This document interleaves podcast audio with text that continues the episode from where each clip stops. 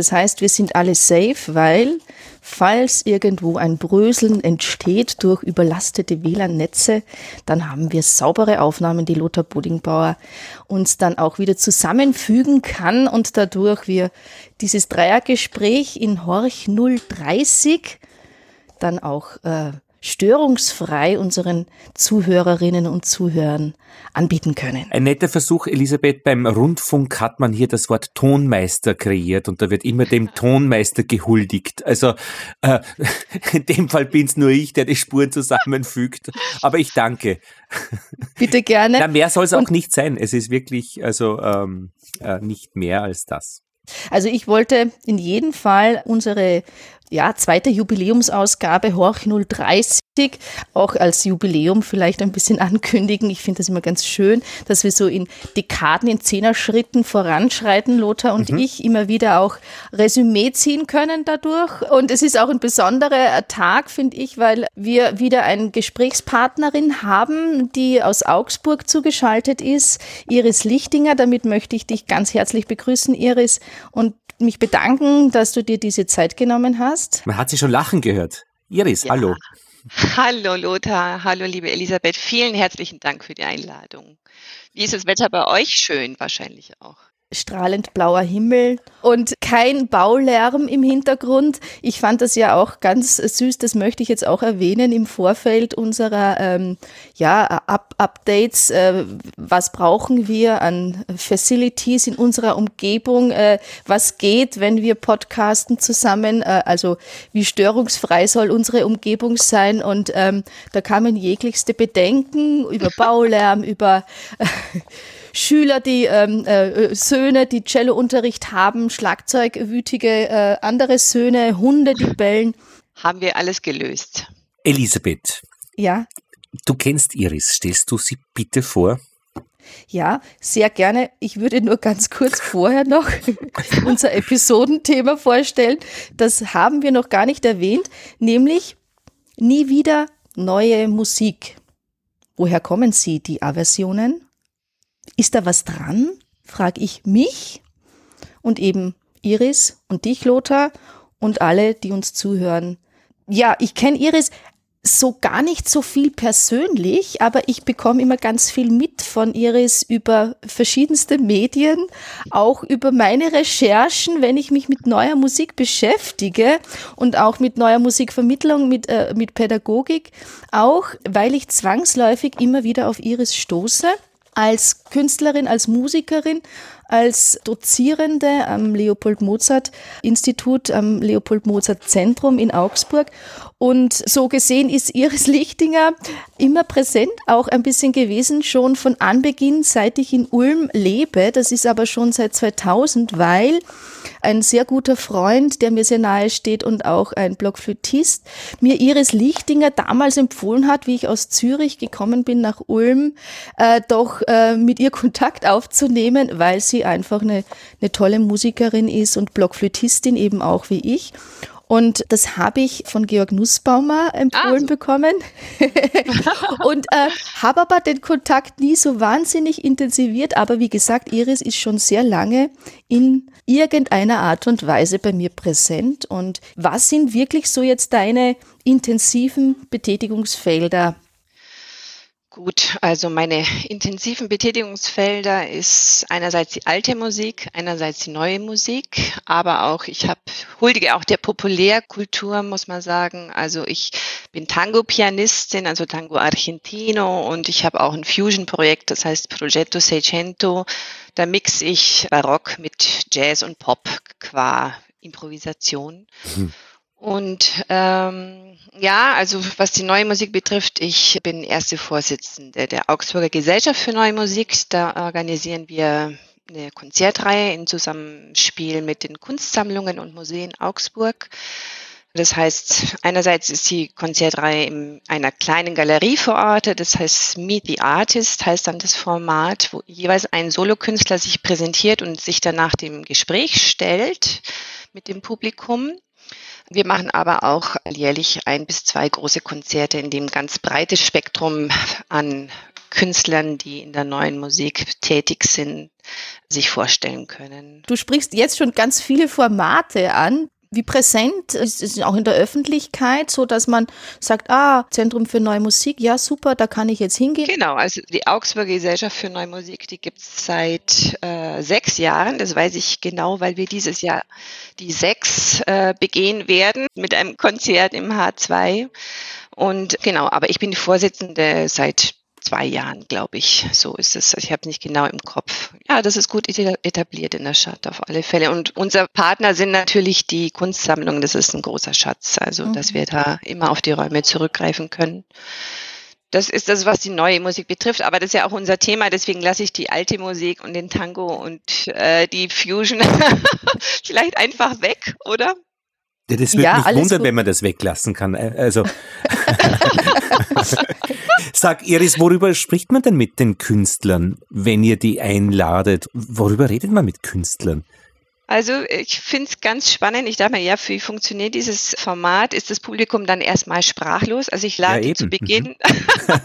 ist es aber nicht, sondern da kommen einfach, äh, ja, die sind da total äh, aufgeschlossen und rege in ihrer Neugier. Also mhm. die Fragen, ja, natürlich kommt immer die Frage nach der Notation. Aha. Wie kann dieses Stück denn notiert gewesen sein? Ist das alles notiert oder haben Sie sich das jetzt äh, äh, improvisiert? Mhm. genau. Und also das ist, aber es Aha. war nie so, also ich hab, muss, ich lade zwar immer zu, vor dem Konzert ein, alles zu fragen, wie lange haben Sie gebraucht, diese Stelle zu üben? Mhm. aber äh, die sind wirklich äh, sehr mutig und auch äh, manchmal provokativ, muss man auch sagen. Und was fragst du? Was würdest du fragen oder was interessiert dich? Ich frage gar nicht, weil ich bin ja nur die, die, die das äh, quasi zur Verfügung stellt, diese Plattform. Und es ist eine Interaktion zwischen dem Künstler, der sich im kurzformatigen Konzert präsentiert. Das sind 30 mhm. Minuten. Und danach ist der Frageteil des Publikums dran. Und dann gibt's Wein und Wasser. So. Wenn ich fragen müsste oder fragen sollte, würde mich eigentlich immer interessieren, was ist dein Movens? Warum beschäftigst du dich mit neuer Musik? Das wäre das, Aha. was mich grundsätzlich bei jedem einzelnen Künstler interessieren würde. Und kannst du die für dich beantworten? Absolut. Also das ist völlig klar, weil also für mich ist neue Musik eine Selbstverständlichkeit und eine künstlerische Herausforderung deswegen, weil man halt die Partituren mit Schweiß und Blut sicher erarbeiten muss. Also das ist einfach wirklich äh, technisch oft sehr, sehr anspruchsvoll. Muss ich in eine neue Schreibweise einlesen ja. bei unterschiedlichen Komponisten. Und man hat wirklich das Gefühl, man beackert harten Boden. Und man hat auch immer, und es ist auch aber auch, dass man seine künstlerische Expressivität in den Extremen auslotet. Also das ist eigentlich das, was mich sehr, sehr interessiert dran an der neuen Musik. Da würde ich äh, gern auch noch einwerfen, das glaube ich, das ist auch für alle Menschen und Künstler, die neue Kunst ausüben. Ich würde das jetzt eben gerade auch nochmal ausweiten auf andere Medien, nicht nur auf die Musik. Man erschafft immer etwas wirklich Neues, vollkommen Neues, was auch so ein Einmaligkeitsmerkmal hat, was auch dadurch sehr zerbrechlich wird, auch sehr angreifbar und dadurch auch sehr lebensnahe. Es gibt keine Schutzmechanismen, in denen man mhm. räumliche oder auch vor allem geschichtliche Distanz dazwischen hätte, äh, wie das in der alten Musik doch dann oft mhm. ist, auch der Fall. Man hat die Zeit dazwischen, zwischen dem Entstehen der Werke und der Interpretation, auf welche Art und Weise man dann auch interpretiert. Aber die Zeit allein gibt einem schon einen Puffer. Mhm. Und das hat man in der neuen Musik und äh, vor allem auch Zusammenarbeit mit uraufführenden Komponisten, also wenn man uraufführt, am allerwenigsten und das ist schon sehr nahe dran am, am echten Leben, finde ich, ja. Ja, also die Uraufführung ist natürlich eine super Sache. Also du bist, du bist der Erste, der seine Spuren auf dem frischen Schneefeld hinterlässt. Und ich, also es ist einfach für mich persönlich ist ein großer Reiz. Also einfach mhm. eine Sache zum allerersten Mal zu machen. Das ist einfach klasse, ja. Da äh, frage ich natürlich jetzt auch noch mal nach, wieso es dann aber auch zu solchen Aversionen kommen kann. Das ist ja auch äh, sozusagen die provokante Frage dieser Episode, dass es doch eine große Hörerschaft gibt oder auch ein, große, äh, ein großes Publikum gibt, das mit neuer Musik, mit aktuellster, zeitgemäßer Musik Schwierigkeiten hat, das sich auch oft sehr abfällig äußert oder auch ablehnend äußert oder ablehnend verhält, indem es eben gar nicht erst sich damit beschäftigen möchte. Und hast du damit auch schon Erfahrungen gemacht, dass es einen auch wirklich zum Nachdenken anregt, was kann ich anders machen oder was, was, was ist unser Auftrag? Also uns mit, meine ich, die Menschen, die ähm, eben diese Selbstverständlichkeit, dass neue Musik äh, in, in, in den Alltag gehört und dass es ein Teil unserer Lebensphilosophie ist. Ähm, was kann ich tun, um diesen Aversionen entgegenzutreten? Na, also ich würde sagen, also an der neuen Musik kommt man nicht vorbei, weil einfach nur die neue Musik, also die Musik, die jetzt geschrieben wird, kann auf die Jetztzeit reagieren. Also ich habe hier gerade auf dem Tisch liegen ein Corona Spring Kanon von Sandy Bhagwati. Das ist ein deutsch-indischer Komponist, der lebt in Montreal und teilweise in Berlin und der hat da eben äh, anlässlich des Coronavirus ein Kanon zum häuslichen Musizieren verschickt an seine Musikerkollegen. Und äh, also neue Musik reagiert auf den Status der Welt, wie sie ist. Und das ist äh, Überforderung, das sind Existenzängste, das ist äh, Stress. Das kann neue Musik widerspiegeln. Und ich habe auch, äh, was weiß ich, ich bin Musiker Viva Abonnentin in München und da höre ich sehr viele Uraufführungen und eine, die letzte Uraufführung, die ich gehört habe, die hat sich halt mit den ertrinkenden äh, Flüchtlings, Flüchtlingen beschäftigt. Und das kann natürlich nicht heilsam oder schön klingen. Also das, und da hat auch eine Frau hinter mir zu weinen angefangen, aber das ist äh, durch dieses Konzentration auf den Welt zu, auf die Schattenseiten der Welt auch äh, äh entsteht meiner Meinung nach auch eine Verarbeitung, die äh, das Ganze auflöst. Das ist für mich auch die Aufgabe von neuer Musik. Das ist aber jetzt wirklich schön gesagt und sehr nachvollziehbar. Du bist ja auch ähm, Leopold Mozart Zentrum in Augsburg Lehrende ähm, kannst du auch zu diesem Thema Musikvermittlung, wie du mit Studenten arbeitest und was sich daraus so entwickelt, auch in deren Beschäftigung mit sich und, und der zeitgenössischen Musik, kannst du uns da ein bisschen berichten? Ja, ich, ich kann berichten, also ehrlich gesagt, also aktiv mit Musikvermittlung im Sinne, dass ich darüber nachdenke, wie kann ich Musik vermitteln oder speziell neue Musik vermitteln, das mache ich eigentlich nicht. Ich kann nur sagen, dass ich seit zehn Jahren am Leopold Mozart Zentrum der Universität Augsburg das Mehrmusikensemble leite und das ist entstanden aus einem Vermittlungsprojekt. Also da gab es damals dieses Netzwerk Neue Musik, hat einen dicken Fördertopf ausgeschmissen an verschiedene Städte bundesweit und eine davon war Augsburg. Und ja, also der Gedanke ist der, die Vermittlung neuer Musik ans Publikum. Das heißt, ich mache pro Semester ein Projekt in neuer Musik mit Studenten und es werden niemals nur Studenten dazu geladen, sondern auch immer Zusammenarbeit mit Profis. Das ist, ja gut, es sind viele interdisziplinäre Projekte mit Film oder mit Text oder mit Tanz, aber speziell, dass ich mir darüber Gedanken mache, wie Musik vermittelt werden sollte, das wäre jetzt eine Lüge. Das mache ich nicht. Indem du aber ein Musikprojekt mit äh, Studenten, Profis in diesem großen Feld neuer Musik und interdisziplinärer Medien auch leitest, machst du dir natürlich, also sag ich jetzt mal so, sicher Gedanken über die Vermittlung, weil man ja sich immer Gedanken macht, wie kommt was an, in welchem Rahmen präsentiere ich ein Projekt, also wie arbeite ich mit den, äh, mit den Studenten, wie führe ich die heran, was bringe ich an Inputs mit hinein, was lasse ich die erstmal anlaufen oder auflaufen oder wie provokant äh, gestalte ich meine Proben und so weiter.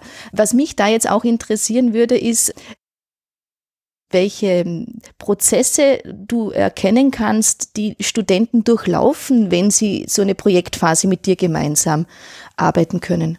Es ist bei diesem Mehrmusikensemble nicht so wie bei anderen Kursen, dass man sich dafür eintragen kann, und, äh, sondern es ist so, dass ich immer schon im Vorhinein Studenten auswähle, wo ich weiß, das wird gut mit dem und der ist aufgeschlossen. Also es ist nicht so, dass jemand in einen Prozess hineingeworfen wird, sondern ich wähle aus die Studenten, die ich für ein Projekt brauche. Das sind ja unterschiedliche Instrumente jeweils nach Projekt.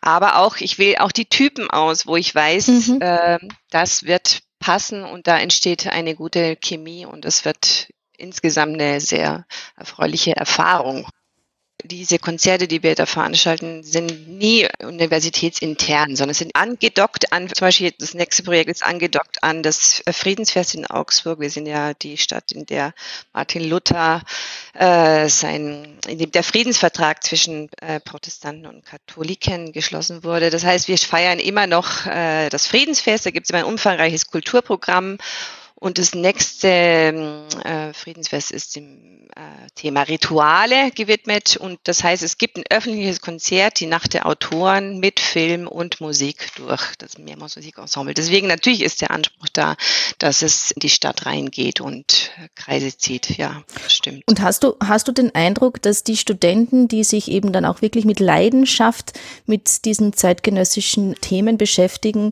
dass die das hineintragen auch in die Kollegenschaft? Meinst du die Kollegenschaft meine Lehrkollegen oder die äh, Studenten? Sowohl als auch.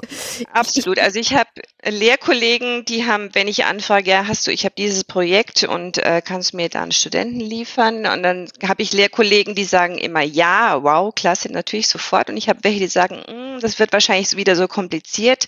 Ich fürchte, ich habe da gerade niemanden in der Klasse, der das machen kann. Also ich, ja.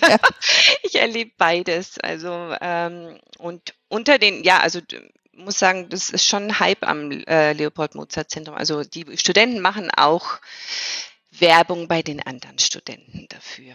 Weil ich nämlich das erlebt habe, auch zum Teil schon in vorausgegangenen Zeiten und auch in der eigenen Kollegenschaft in der Musikschule, ähm, dass es auch wirklich neue Musikverweigerer gibt. Also die dezidiert zum Beispiel auch Sänger, also Gesangslehrer, das in den Raum stellen, so ganz konkret, dass neue Musiktechniken der Stimme schaden, wobei man eben dann auch sagen muss, dass viele Techniken im Gesang gar nicht unbedingt jetzt von der neuen Musik erfunden wurden oder von den Interpreten für neue Musik, sondern dass die aus der alten Musik kommen. Wir hatten da ja auch schon Episoden rein, wo es darum ging.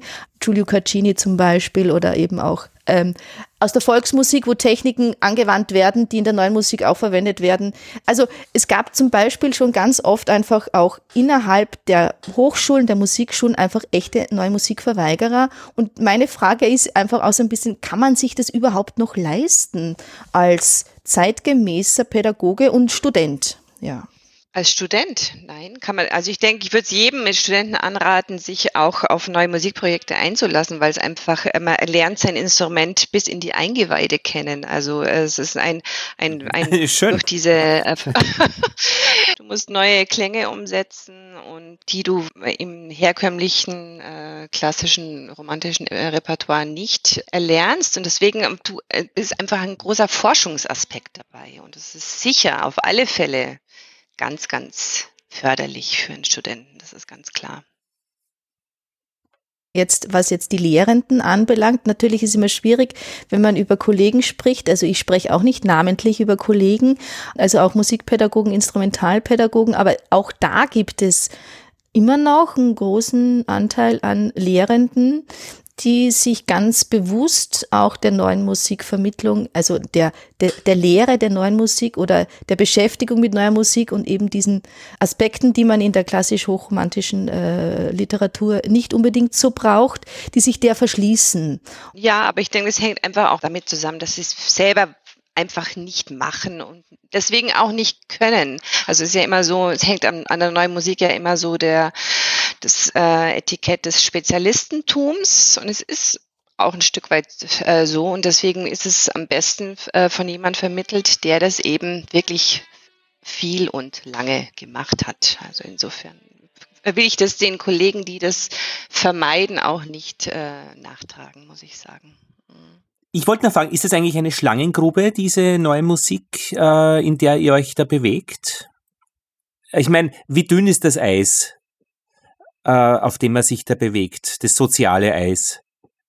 Also ich empfinde es schon ein bisschen als Schlangengrube, weil also es ist so, man muss aufpassen, okay, welchen äh, Komponisten mhm. hast du aus Programm gesetzt, welchen Komponisten mhm. hast du für eine Uraufführung angefragt? Und wenn der andere das erfährt und sagt, was, wie kannst du das für mhm. gut befinden? Also es ist, also ich empfinde es schon ein bisschen so, muss ich sagen, ja. Mir geht es ein bisschen so auch, welchen Stempel bekommt man als Interpret auch, als ausübender Musiker? Wenn man so in ein Fahrwasser hineingerät, irgendwie, dass man sozusagen nur noch für experimentelle Musik gebucht wird, weil man irgendwie mal ein Projekt gemacht hat, das sich eben mehr mit experimenteller Spieltechniken beschäftigt hat oder eben auch mit, mit elektronischen Medien, dass man dann sozusagen irgendwie für, für andere Projekte nicht mehr so im Fokus ist, obwohl die Bandbreite der neuen Musik und auch meistens der eigenen Interpretationsmöglichkeiten ja meistens sehr weit ist. Und da finde ich, ist es vielleicht so ein bisschen eine Schlangengrubensituation. Wenn man einmal so ein, ein Profil äh, hat, was aber auch wiederum wichtig ist, man braucht ja auch ein Profil, ja, dass man da oft schlecht wieder rauskommt, ist vielleicht ähnlich wie mit Schauspielern, die einmal im, im Komödiantenfach irgendwie sich fest verankert haben, dass die dann für eine dramatische Rolle gebucht werden, ist auch oft selten und man hört das oft auch von Schauspielern, dass sie darüber ein bisschen klagen, dass sie in ein Fach geschoben werden, ja. Und ich denke mal, auch als Kuratorin äh, hat man ja dann eine bestimmte Position, die dann auch äh, eine bestimmte Rolle auch zuweist. Ob man die jetzt gern hat oder nicht, das stelle ich mir durchaus schwierig vor. Also die kuratorische Seite. Ja, ja, also ich habe mich da äh, dadurch gerettet, dass ich äh, die ästhetische Freiheit proklamiere. Das bedeutet also, ich will nicht drüber urteilen, also wenn in, speziell in unserem Format, das eben ein Spektrum an Künstlerpersönlichkeiten zeigt, die sich mit neuer Musik beschäftigen, will ich nicht sagen, dass ich jedes einzelne davon, was erscheint, gut oder meinem Geschmack entsprechend heißen muss, sondern es dürfen durchaus auch Sachen in einem Konzert vorkommen, wo ich sage, okay, das hätte ich jetzt nicht gebraucht, aber wer weiß, im Publikum sitzt einer, für den war das das Highlight des Abends. Also ich möchte da eben keine ästhetischen Korsette äh, schaffen. Also das ist mir ein Anliegen. Iris, eine Frage, welche Rolle macht der Tango dann in deinem Leben? Wenn ich zum Beispiel den ganzen Tag am Computer Radiosendungen mache und, und Dinge schneide, ich muss dann wirklich einmal raus und ich gehe dann ganz gerne laufen und es erfüllt einen gewissen Takt, es erfüllt mhm. äh, eine Neugier, die Landschaft kennenzulernen. Das ist eine soziale Beziehung mit dem Hund, der mitläuft und so weiter. Was macht, weil ich meine, wenn du aktiv am Piano Tango spielst mit jemandem an der Geige, äh, dann ist das was macht das? Äh, was erfüllt das? Oder warum, wie, wo? Naja, also Tango ist einfach äh, die leidenschaftlichste, sinnlichste Musik an sich. und, ja. Stolz und, äh, und äh, klagt, aber nie jammert. Das finde ich das Tolle dran. Mhm, klagt, aber nie jammert. Moment mal, langsam, langsam. Klagt, aber nie jammert. Ja, ja. Okay. Das ist für einen Österreicher schwer zu nachzuvollziehen. Extrem schwer. ja, also es wird. Äh, aber ich schreibe das mal auf. Es wird ein Missstand beschrieben, ja? aber es wird mhm. nie, äh, nie es geht nie jemand daran zugrunde. Also, Verstehe. Also, Fühlt sich niemand als Opfer. Nee, nee, eben. Das finde ich, das, das finde ich eine Haltung, die finde ich irgendwie klasse. Aha. Und äh, ja, und also einfach, äh, genau, also es sind Klischees, aber es ist wirklich die Leidenschaft und die, ähm, ja, einfach die Passion, die steckt im Tango drin. Und das ist äh, ja ein sehr sinnliches Musizieren. Mhm.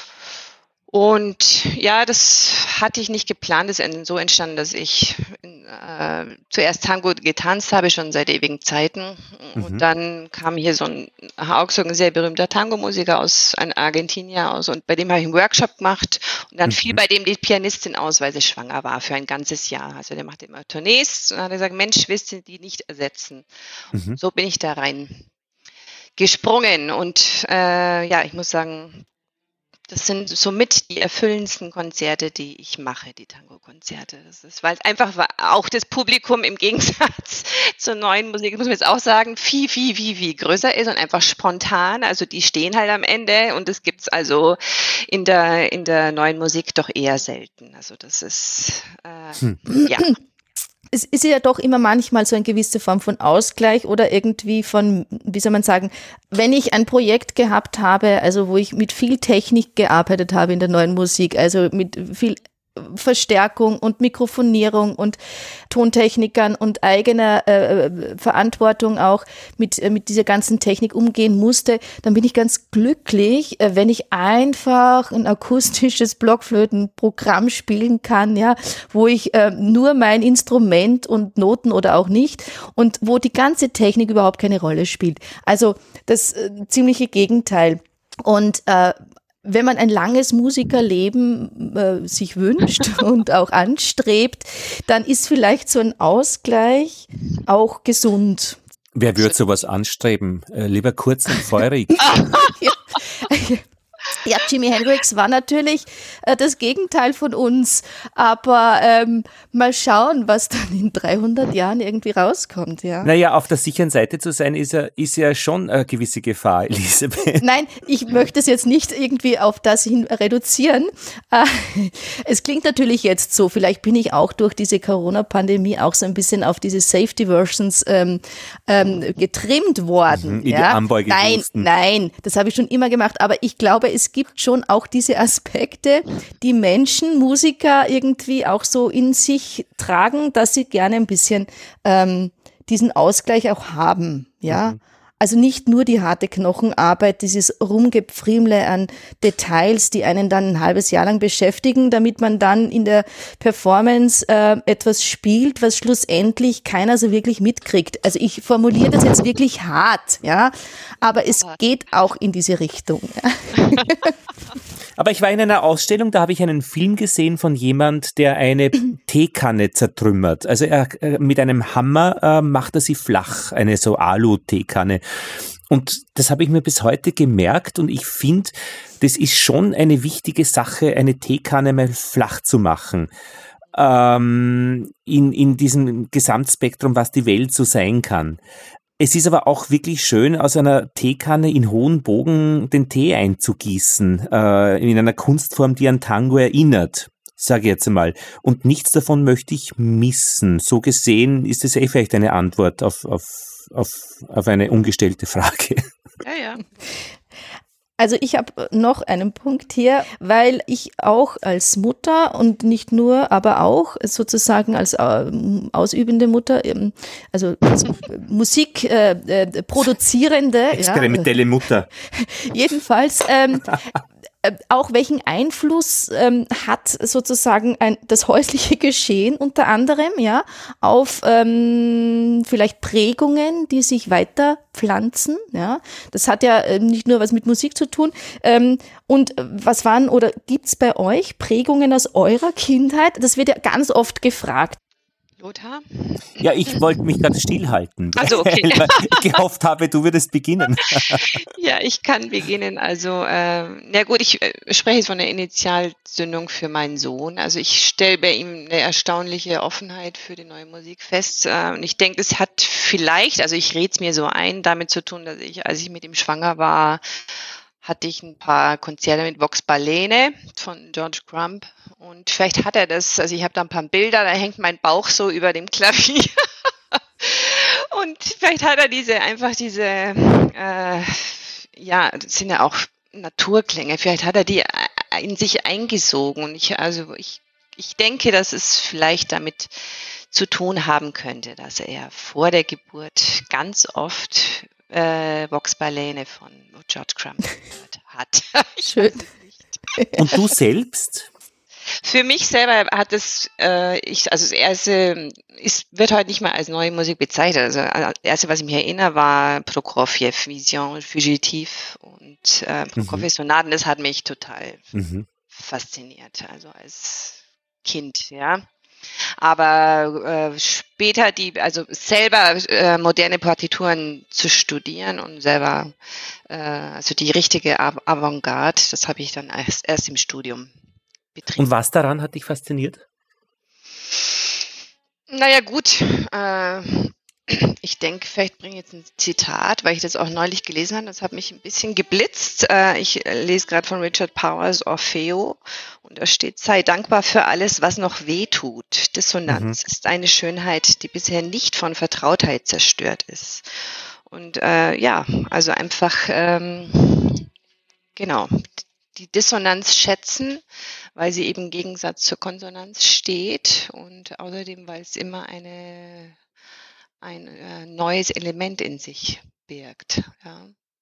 Also nicht die Wiederholung, sondern das neue Erleben.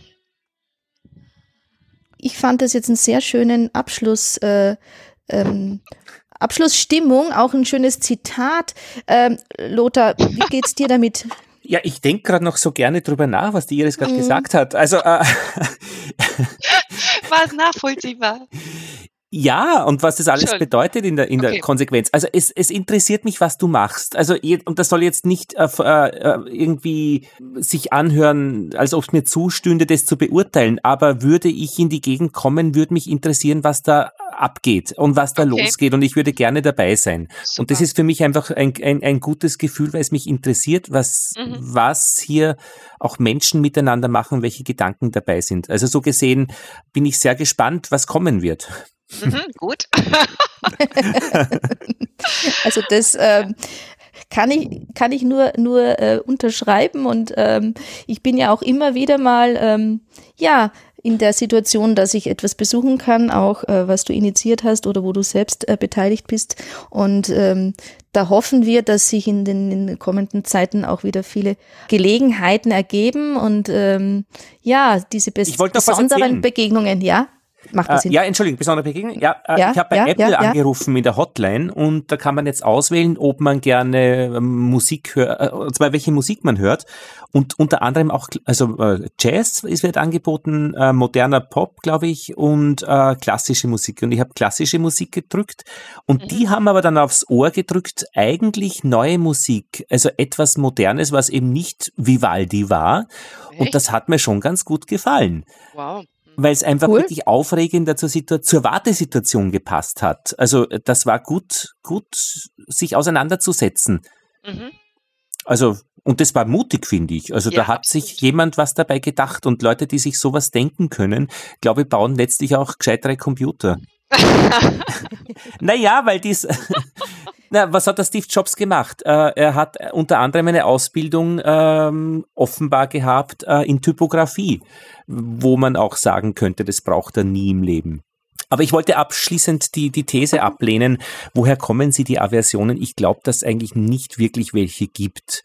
Also es kann schlimmstenfalls halt jemand im falschen Käfig im Zoo landen, auf der falschen Seite. Also wenn man äh, Pfleger ist oder Besucher, muss man auf der rechten Seite sein und nicht innerhalb des Gitters. Und dann gibt es natürlich Aversionen, wenn man, wenn man beim Panther steht oder beim Puma direkt. Aber ich denke sonst, wenn das ein bisschen sich die Leute aussuchen können, wo sie hingehen, wo sie hinhören, warum wird's wird's Aversionen geben? Ich glaube, das ist ein bisschen so, schon auch eine Medienthese. Mhm. Wir waren doch im Wirtshaus, Elisabeth, und äh, da waren doch wirklich Leute, die üblicherweise den Frühschoppen hören und ganz arge äh, Musik, also volkstümliche Musik, äh, und, und die waren doch wirklich freundlich und wirklich aufmerksam, weil ihnen jemand, in diesem Fall warst das du mit der Flöte und auch mit dem, was du mit ihnen gemacht hast von der performativen Seite her, etwas gezeigt und erzählt hast. Und da war nichts mit Aversion. Nein, also, ich habe sie halt auch da abgeholt, wo sie sind und ihnen sozusagen auch keine äh, Vorgaben gemacht im Sinne von, äh, was ist falsch und richtig. Also ähm, das war auch ein großes Grundsatzvertrauen, dass ich vermittelt habe, man kann grundsätzlich mal nichts falsch machen und das kommt, glaube ich, bei vielen Menschen, die ausübend äh, sein wollen und die meisten Menschen wollen sich irgendwie ausdrücken, ja. Und wenn das Ausdrücken auch bedeutet, ich will nichts sagen, ich möchte nichts tun, ich möchte nur der Beobachter sein und auch das war ja Teil der Performance, dass es auch den Beobachter braucht, dass es auch den Zuhörer braucht, den stillen Beobachter und jeder durfte und konnte sich in seiner Rolle eben auch sicher sein, dass es nicht ein falsch und richtig gibt. Und ich glaube, das tut einfach unglaublich gut vielen. Und das ist so jetzt mein Ansatz auch in der Musikvermittlung und auch in der Instrumentalpädagogik mit eigenen Schülern. Aber das ist jetzt wieder ein neues Thema, das will ich jetzt gar nicht groß aufmachen. Und gleichzeitig liest man auch noch im Hörerprotokoll von meinem Stammsender Österreich 1, äh, wenn eben Schönberg vor 9 Uhr gespielt wird, da gibt's dann schon ein bisschen Reaktionen. Aber naja, äh, das also 9 Uhr morgens oder 9 Ja, vor 9 Uhr morgens. Also oh, okay. nach 9 Uhr abends geht's eh. Da geht's dann langsam. Okay. Auch interessant. Also ich okay. finde ich find nach wie vor, wir haben so ein großes Feld, was sich annähernd mit neuer Musik beschäftigen kann. Ich danke aber jetzt ganz herzlich Iris Lichtinger, die uns in Augsburg zugeschaltet war und äh, freue mich auf Begegnungen. Schöne, gute Zeit dir und deiner Musik. Danke euch zweien und schönen Dank.